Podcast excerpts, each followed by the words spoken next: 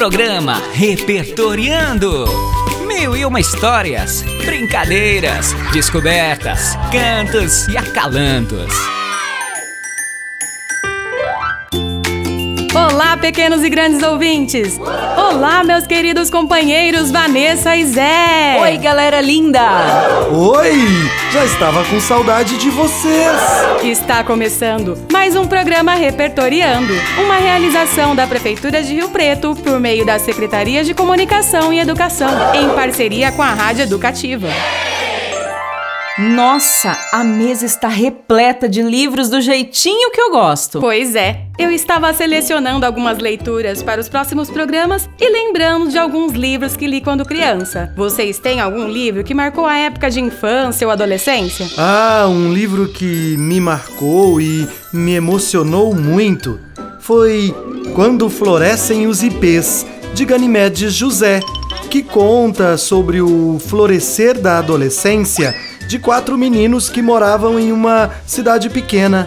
É realmente uma história linda e inspiradora. Eu gostava muito de ler, mas não tinha muitos livros em casa. Tenho uma memória afetiva de quando minha mãe comprou e passou a ler pra gente uma coleção de clássicos infantis. Eu só tive acesso a bons textos ainda na biblioteca municipal, na época em que meu pai estudava e eu adorava ficar lendo histórias enquanto eu esperava. Bom, respondendo ao que você perguntou, Ieda, eu não conseguiria citar apenas um livro marcante. Me recordo de alguns. É Proibido Miar, do Pedro Bandeira, e Meu Pé de Laranja Lima, do José Mauro de Vasconcelos. E tem mais outros e outros.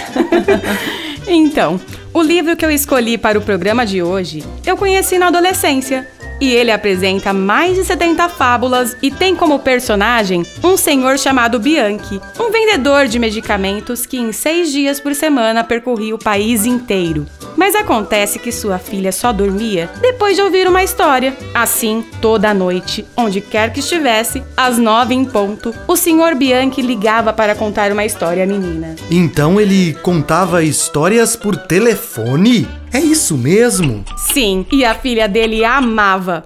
Eram histórias bem curtinhas, pois estamos falando de telefone público do século XX, por volta de 1962. E naquela época, eles tinham que falar o tempo que uma ficha telefônica permitisse que era em torno de três minutos. Ah, eu já sei qual é o livro.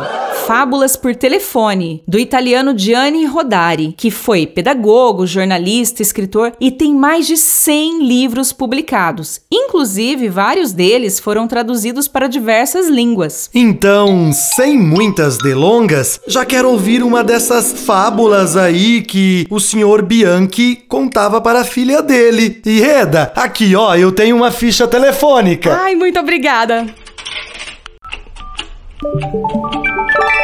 Sala de leitura. Brief, bruf, braf. Dois meninos estavam sossegados no pátio, brincando de inventar uma linguagem especial para um falar com o outro, de modo que ninguém entendesse. Brife Braf! Falou o primeiro. Braf Bruf! Falou o segundo. E começaram a rir. Na varanda do primeiro andar, um senhor velho e bom lia o jornal. E na janela em frente, uma senhora nem boa nem má falou. Que tolos esses meninos. O velho não concordou e disse: É, eu não acho. E ela então, indignada, perguntou: Vai me dizer que entendeu o que eles disseram? Claro que sim! O primeiro disse. Como o dia está bonito! E o segundo, amanhã o dia vai ser mais bonito ainda! A velha torceu o nariz e ficou calada, porque as crianças recomeçaram a falar. Marascos, barabascos e pipirimoscos! Falou o primeiro. Bruf! Falou o segundo. Vai me dizer que entendeu novamente o que eles disseram. Claro que sim! Falou o velho. O primeiro disse: Como somos felizes de estar no mundo! E o segundo: O mundo é muito bonito! E a velha, ainda indignada, insistiu. O mundo é bonito mesmo. E o velhinho, sorrindo, respondeu: é, é, Brife, é, Brufe e Brafe! Que história divertida e profunda, Ieda! A literatura de Rodari abre a nossa mente, faz a gente ter vontade de ler mais e mais. E o que me chama a atenção é que ele entra em questões da vida real, sem a gente perceber. Sim, ele usa em suas narrativas muito humor e você se vê numa viagem de ida e volta. Porque depois você volta para a realidade.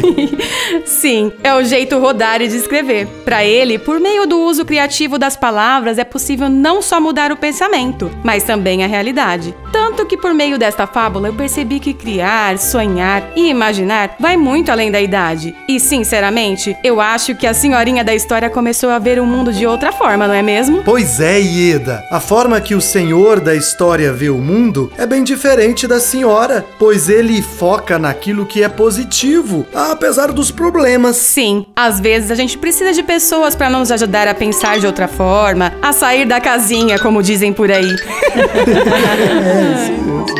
Música do dia.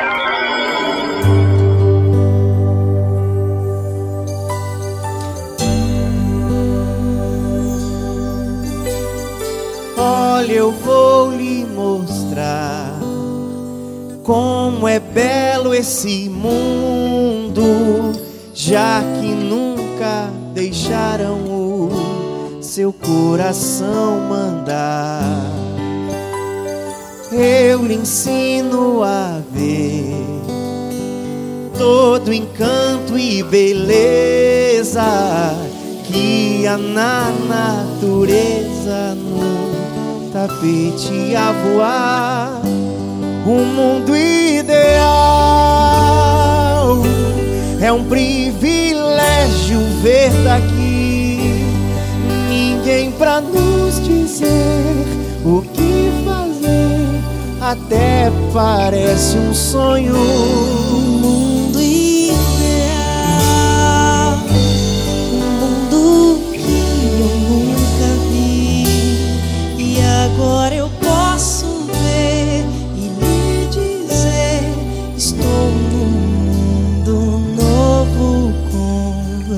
Um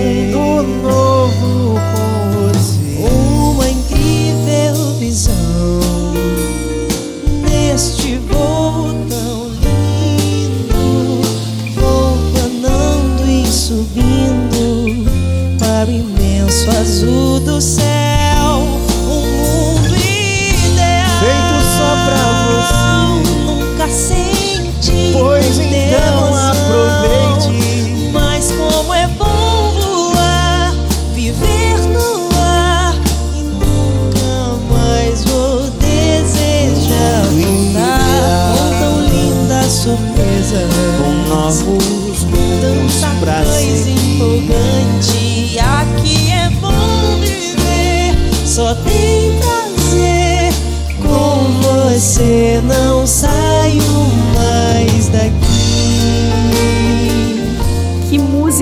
linda, Ieda! É sim, Vanessa. A música Um Mundo Ideal foi composta por Alan Macken e Tim Rice e interpretada pelos músicos Marília Lopes e Alan Denis Garcia. Espetacular!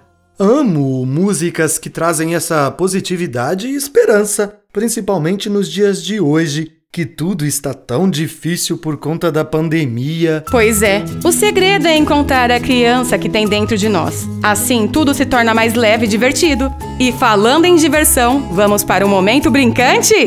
é Pessoal, vocês lembram que na história as crianças inventaram uma língua? Sim, muito engraçada por sinal. Então, eu quero ensinar para vocês uma língua que aprendi com minha avó. Nós a chamávamos de língua do P. Ah, sim! Eu lembro que brincava também, mas faz tanto tempo que eu nem sei se consigo mais. Eu também conheço. E não riam, hein? Inclusive, tem um conto chamado A Língua do P, da Clarice Lispector. Ai, como é bom ter uma professora de português com a gente. Já quero ler esse conto, Vanessa. Ah, mas antes vamos brincar, Ieda, pois temos pouco tempo. Nossa, é mesmo? Então bora lá. Vou explicar para o pessoal de casa. Para Para brincar, primeiro vocês devem colocar o P sempre antes de cada sílaba. Por exemplo, a palavra casa, vocês falam PK pesar. Ah, entendi. Vamos ver se vocês acertam. Pecri, PA, peção. Criação! Ah, muito bem, espertinho. Ah, agora sou eu. É. PO, PPRO, PGRA, PMA, PJA, PA, PK, PBOL! Ah, não, você disse o programa já acabou. Que peninha. Não tem problema. Semana que vem tem mais. Beijos, pessoal. É isso aí! Fiquem em casa e brinquem muito! Tchau, tchau, galerinha. E um P super PPB Peugeot. Você ouviu o programa Repertoriando, uma realização da Prefeitura de São José do Rio Preto, por meio das Secretarias de Educação e Comunicação, em parceria com a Rádio Educativa.